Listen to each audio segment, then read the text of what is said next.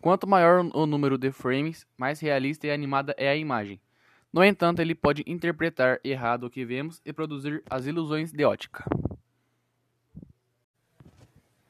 Quanto maior o número de frames de uma imagem, melhor ela será. Pelo contrário, se tiver poucos frames, ela será um pouco pior.